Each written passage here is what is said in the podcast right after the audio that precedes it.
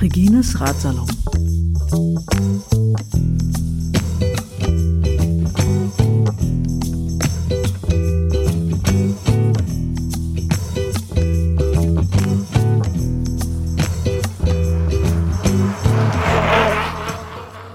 Herzlich willkommen zu Regines Radsalon.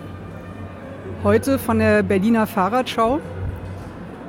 Ja, wir haben, ich habe hier äh, die, die Pressevorführung äh, bekommen und konnte schon mal ein bisschen im Vorfeld die ganzen Stände anschauen. Das ist äh, wirklich grandios. Also man kann nur leuchtende Augen bekommen, wenn man ein Fahrradfan ist. Ähm, wonach ich insbesondere schauen wollte, sind äh, Fahrradklamotten. Ihr kennt, glaube ich, alle dieses Problem, aufgeriebene Jeans oder äh, die Klamotten sind ja natürlich normalerweise auch nicht jetzt unbedingt wasserabweisend oder wasserdicht oder sowas. Und äh, ich habe tatsächlich einen äh, Stand gefunden von äh, Velocity Wear, Bike, Velocity Bike Wear. Velocity Cycle Wear. Velocity Cycle Wear. Ich konnte dort eine Hose probieren, die hat gepasst wie angegossen, die habe ich mir äh, gleich mal gekauft. Und äh, neben mir sitzt jetzt die äh, Designerin von Velocity Cyclewear. Ähm, die Firma kommt aus Großbritannien und deswegen wird dieser Radsalon auf Englisch stattfinden. So I switch to English now. Karen, welcome to Regines Radsalon. Thank you very much. So um, I already told the listeners that uh, you're the designer Yep. for clothing at Velocity Cyclewear. Yep. And uh, you come from Great Britain. From where there? Um, based in London. Um, so that's where I started the brand. Um, after I used to, I was cycling to work every day um, because I've always cycled, um, and I couldn't find I couldn't find the sort of clothing that I wanted to to be able to cycle to work in. Especially regarding the, the British weather, I guess. Yes, yes, definitely. Um, I w- yes, I was fed up of, with uh, arriving at work soaked in jeans that don't dry all day, um, and yeah, so I, I decided to to try and design something to do something about that. Okay, so let's uh, do first things uh, first. Obviously, you're also a cycling en- enthusiast. So you do that for all your life, basically, or was there a moment where you said, "Okay, I want to go ride the bicycle, and I also want to, like, do my everyday life with riding the bike"? Um, I've, yeah, I've always cycled. I remember my very first bike when I was when I was a child, and, and I've always loved cycling. Um, but it was certainly when I moved to London that I really um, began cycling more and more. Um, in a big city like London, um, I was getting increasingly frustrated by public transport, having to use the tube or the bus, and and feeling like the distances really weren't very far, but it was taking a long time, or um, I just wasn't enjoying it. Um, But I mean, uh, everything I hear about traffic in London, it sounds really horrible. So, like, how, how do you get on with the bike there? Is it like, is it rather comfortable, or do you feel Um, safe, or? Yeah, I think when I started cycling, I I was much more cautious and did shorter distances, or or um, chose routes that maybe were longer but safer. Um, to the park or yeah, whatsoever, exactly. And, right? and and gradually over time, as my confidence grew, I I started cycling through the middle of London, um, all over London. Um, I would. There's now nowhere that I wouldn't I wouldn't cycle. so n- nowadays you feel safe in the traffic, sort of, Yeah, or yeah. Um, I've only had one accident, so that's. I think that's. That's I mean, I've. I've never been cycling in, in uh, Great Britain, but uh, as a German, I would, of course, think that the, the, of the, the, the, the British uh, courtesy, like Höflichkeit. Is, is, that, is that so also between I would- cars and cyclists? no, not really, I guess. Not necessarily. I Mhm. think um, generally the driving and the cycling probably in London is more aggressive than in other parts of the country. Um, like in big cities, it's it's often It's always stressy. yeah Yeah. Um, but also in London, the traffic is when the traffic's very bad, it's stationary, so you can weave through the cars. Um, so the traffic doesn't move very quickly. There's a lot of it, but it it because it doesn't move very quickly, it's it's easier so- to get through. So the cars are basically so stuck in traffic that Yeah. they cannot really overtake you in a risky manner. Yeah, it's it, uh, something. that like sounds very yeah. practical. Yeah. Yeah. okay. Yeah. Okay. So uh, uh, you you basically like riding the bike, and uh, because of the hard traffic, that made for you a decision like to go by bike and uh, ha- have Yeah. a better and maybe healthier way to work or every Yeah. day. Absolutely, I, I yeah, I love I love cycling. It it um, it wakes me up in the morning. It I do a lot of my thinking when I'm on a on a bike. I have lots of ideas. Um, yeah, I, and it's just for me, it's it's freedom and being able to being able to move quickly through the city. I love it. Yep, I think that's what a lot of uh, people who ride the bike can relate to. Yeah. Uh, so I would guess that maybe on one of these uh, rides you had the idea of improving the the cyclists' wear. yeah um, yeah i was i i was frustrated with um, making holes in pairs of jeans and and i was looking i was i was looking for a, for some women's specific cycling trousers and i just couldn't find any at the time um, okay, so we have uh, two specifics already. Like one would be to, to fit the cyclist needs, and the Yeah. other would be like to fit the women cyclist needs. yeah i mean So where- Yeah. where's the difference? Um, well, for me personally, I mean, I, I there's probably not a very big difference, but I'm quite petite, so um, men's trousers. I don't have a problem with wearing men's trousers, but they often aren't small enough. So, so that's why I was looking for women's trousers that that that, that I might have found to, um, to fit me. Um, because I could find men's trousers, but they were all too big. So, um, so yeah, so I, I, I started thinking about designing something, um, and I started off just thinking I'll, thinking I'll design something for myself. And then I was talking to my friends about it, and friends were saying, "Oh, well, I, I'd have a pair of those." Um, Actually, probably you found out everybody had the same problem. Yeah, exactly. So then I thought, well, maybe that there's something in this that could be more than just a pair of trousers for me. Um, so that's yeah, that's where it started, and I um, I designed a pair.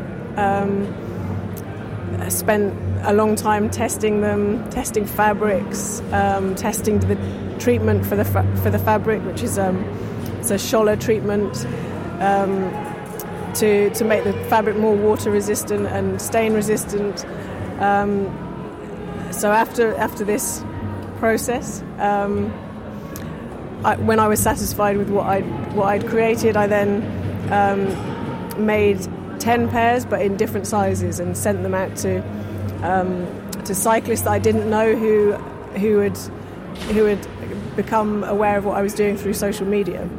So that was really really interesting because I could get some truly unbiased feedback. What, what Um, did they say?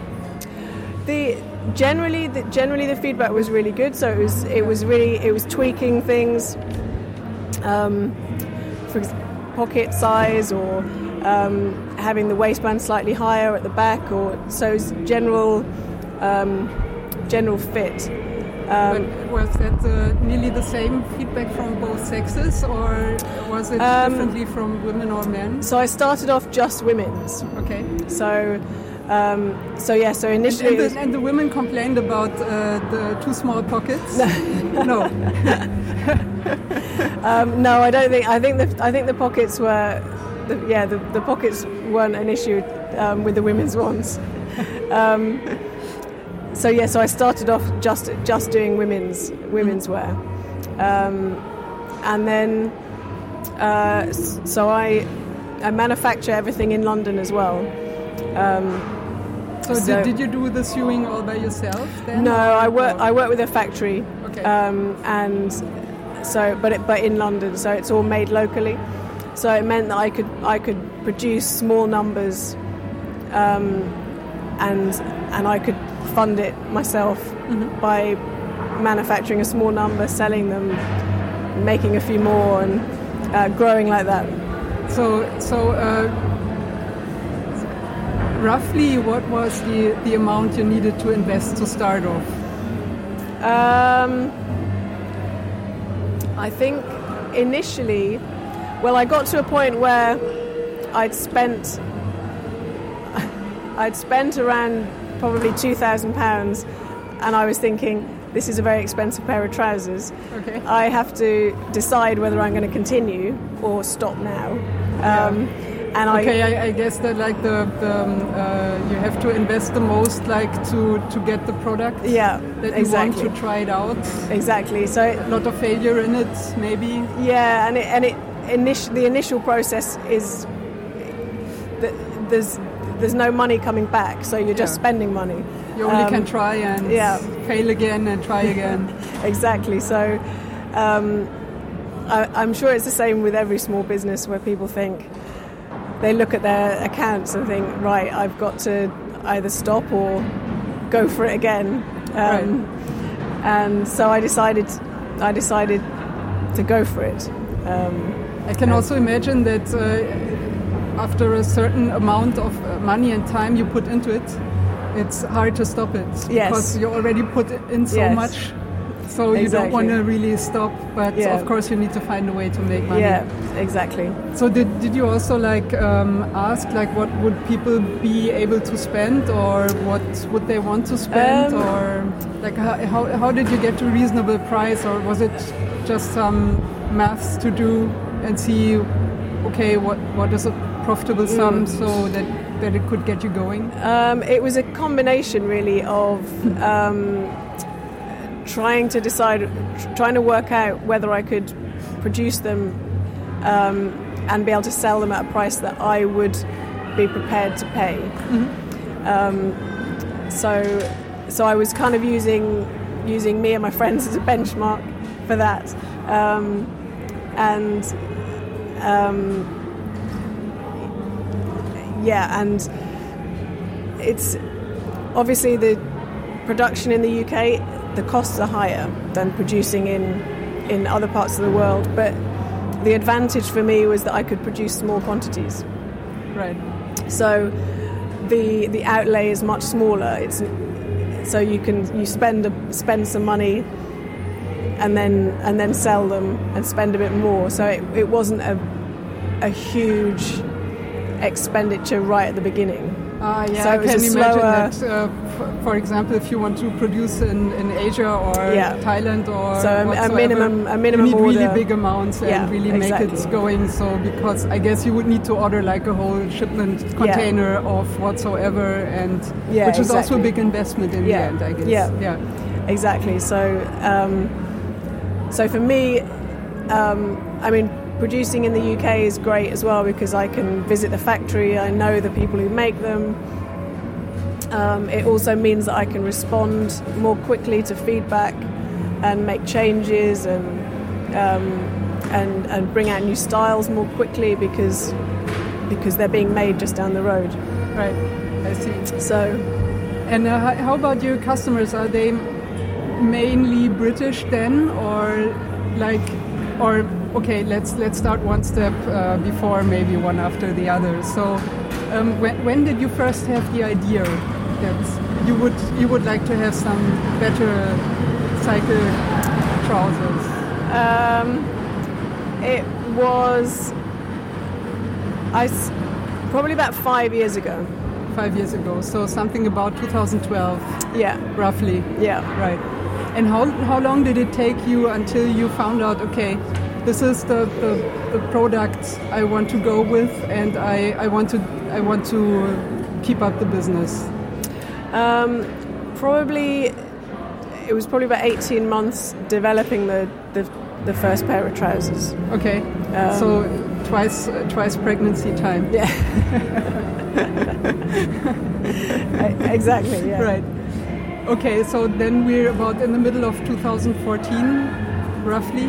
Um, yeah, so maybe it was maybe it's more than five years ago. So yeah, maybe Okay. six years ago.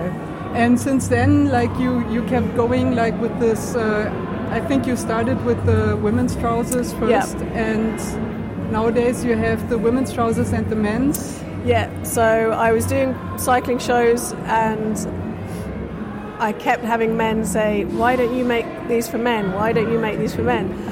and and I, my response was always because there's lots of options for men, um, and but but people kept asking and um, and I and then I was I've sold quite a few pairs to men who said, "Well, I think I could I think they'll fit anyway." Um, and then I thought, well, why not? I mean, Okay. And so so now I have a women's cut and a men's cut, but from my point of view, it, it's, I don't think really gender is not really the issue. It's what what fits you, what how you like to wear your trousers, what shape you are, um, because I've had I have women who who try the men's ones on and say no these fit perfectly. I have I've had men who try the women's ones and go these are great. so. Um, Perfect. so yeah, I, I, it's it's difficult because I don't really want to gender them. Okay. But then when you're selling online, it's it's Yeah. it's much more difficult to not You, you- categorize you need to base the, the sizes on Exactly. what people are used to, so Yeah. they can have an idea what they might best, yeah. which size they might fit best Yeah. for them. So it's much easier in a mm-hmm. in a show like this where I can say, well, I can look at someone and see what they're wearing, or see and say, you, you know, try these or try these, and um, and and yeah, generally people have no problem Yeah. trying. Either. But uh, speaking of customizing or like different body shapes and different body sizes and whatsoever, um, how, how far could you go for customizing? I mean, how how um, uh, how, how good would it work for? I mean, there's um, often a lot of people, usually women, complain a bit more um, that sort of fall out of the, the, the grids of the usual fashion because of size or because of certain body shapes or whatsoever. Yeah. So um, w- would would you? Uh, would your customers also ideally come up to you and say something like, "Well, I know you you have possibilities to customize, so I don't find something. Can you can you help me with this? I don't know extra customizing wish I'm having, or is that still difficult to serve the market? Um, it's it's yeah, it's more it's more difficult. Um, I I designed um, a, a different cut for women, which is which is uh, a wider a wider leg, higher waisted. Um, so I kind of was responding to to to women who tried the original style and and and it hadn't suited them. Um, so, but in terms of customizing to the point of making just one pair, that's it. It's not impossible, but It would be expensive, I it guess. It would be more expensive. Yeah. yeah, right. Um, Which is the usual point if you don't fit the mainstream Yeah. body. So Yeah. yeah, um, either you have to pay a bit more if you find something at all. Yeah, I get it. yeah. No, it's difficult, and um, it it's also difficult when producing in small quantities, having all the different variations is having. If you have a lot of variations, um, it's it becomes more expensive. Yeah, okay. So Sure. So the, um, the, the main production process has to be met somehow. Yeah, so I so I um, so I have a I have a um, I go up to a size 16, UK 16, and a size 36 waist for the men's. Um, and it's difficult because there will always be people who who don't fit in to the to the sizes I have, but. Um, uh, and in both ways, smaller as well, probably. But it's it's tricky because at some point I have to make a choice Yeah, right. um, and make a decision on what I'm making. So I get it. yeah. Okay, so um, finally, the, the product you came up with. What what actually is it? What makes these trousers so special that cyclists would desperately want to have them? Okay, so um, so they are they're cycling specific trousers, but designed to not look like cycling specific trousers. More so, more look like fashion. Yeah, so they they have they have darts in the knees, so they're um, so that your knees don't go out of shape while you're pedaling. Um, they they have um, a double double weight fabric on the seat. Um, they have a, a diamond shaped gusset, so you're not sitting on the seams like you are with jeans. Um, the the fabric is treated with a with a Schoeller treatment, so it's it's water and stain resistant, and also more Not exactly waterproof, but resistant. no, exactly. It's right. it's the difficulty with waterproofing, and I'm always I'm always keen to, to say it's it's not waterproof um, because well the difficulty with waterproofing is the balance between waterproofing and breathability. yeah. Um, You but would need to have a sort of membrane or Yeah, something exactly. in between, and then you, yeah, Um, so, so what I what I discovered was that this treatment. Um, so the fabric is treated before they, before they're made into the trousers, and it um, it's it's the best option that I've found. Um, and I think it's it's not perfect, but I think it's worth worth treating the fabric with it because it, it is more water resistant, it's more stain resistant, and also interestingly more and I, more durable to wear. So, and that's really important in the seat of, of cycling trousers that, that the fabric I is totally- durable. Yeah, right. So, That's, Um, uh, I can also imagine that, like in the in the with the everyday cycling, like you usually do not go like for hours and hours in the rain. So Yeah. basically, what you would like to have is not something like exactly waterproof, yeah, but something that for like if you have like 50 minutes of rain on your everyday work yeah, way, so that sort of doesn't make you soaking wet. yeah, yeah, And uh, I think you already mentioned it. Like you also would want to have something that uh, that dries just like conveniently fast, so that you probably don't need to change clothing when you arrive wherever you you want to go. yeah. Um, yeah, so, um, so yeah, so as you said, if you if you cycle if you cycle for hours in the rain, you, you'll get wet. But the the fabric does the treatment means it dries faster, um, and if you're caught in a shower, it will it will certainly um, help avoid getting wet. Right, which might be sufficient. Yeah. Yeah. So. Um, to come uh, to sort of an end, so what? Uh, how, how did you get to Berliner Fahrradschau, or what? What did you What did you hope to achieve here, like especially in Berlin? Was there something that where you said we need to go to Berlin, or you want to you want to um, enlarge business like uh, over over Great Britain, or I guess you would also have an online shop, of course. Yeah, so so I have an online shop um, and do have quite a lot of German customers, as it is. Um, and then, so we came here last year for the first time.